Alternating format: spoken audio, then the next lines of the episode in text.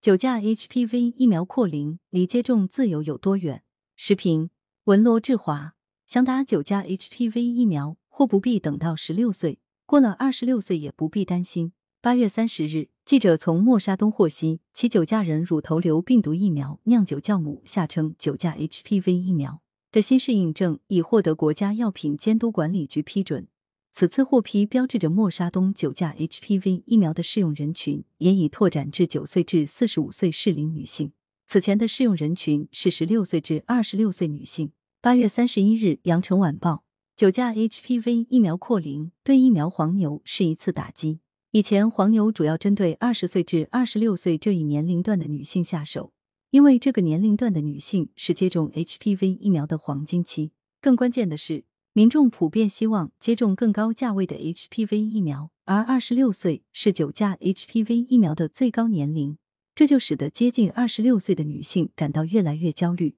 担心自己等不起而超龄，这样一来，这些女性不仅找黄牛抢苗的欲望更为强烈，而且还会向社会传导焦虑心理，进而形成疫苗挤兑效应。九价 HPV 疫苗成为炙手可热的稀缺货，过去让一些黄牛捞得盆满钵满，可将来九价 HPV 疫苗扩龄、超龄的焦虑大幅缓解，黄牛或将难以用过去的方式煽风点火。但假如黄牛依旧按套路操作，不仅不会失去炒作赚钱的空间，反而可能增加了忽悠的筹码。因为超龄的焦虑没有了，但适用人群却大幅增加，导致抢九价 HPV 疫苗的人数也相应增加。倘若市场供应没有得到改善，供需矛盾就会更加突出。黄牛只会挑选有利于自己赚钱的内容来炒作，对于可能缓和疫苗焦虑的内容，他们会选择性的忽视。当民众接受的是片面的信息，并对于市场缺乏全面了解时，黄牛仍然会在疫苗黑市混得风生水起，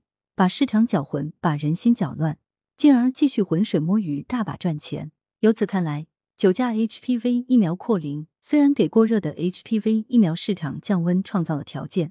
但前提是要强化宣传引导，并做好规划布局，让适龄女性心里感到踏实，不再偏信误导性宣传。此外，近年来，为了满足 HPV 疫苗巨大的市场需求，相关部门推出了不少有力举措，也取得了一些进展与成效。除了已经批准上市的部分九价疫苗外，在国内还有五家企业在进行九价 HPV 疫苗的三期临床试验。这些疫苗一旦获批上市，有望显著缓解供需紧张。相关部门应借九价 HPV 疫苗扩龄之机，加速推进其他相关措施。使多种举措形成叠加效应，一鼓作气，大幅缓解甚至终结持续几年的疫苗难求现象。概言之，九价 HPV 疫苗扩龄是一把双刃剑，黄牛会不会见势倒手赚钱的空间，取决于如何使用这把剑。假如任由市场发展，对黄牛炒作的打击和干预不足，这把双刃剑就可能伤害到更多适龄女性。只有科学制定免疫计划，注重宣传引导，加大疫苗供给，公平分配疫苗，并确保刀刃向外，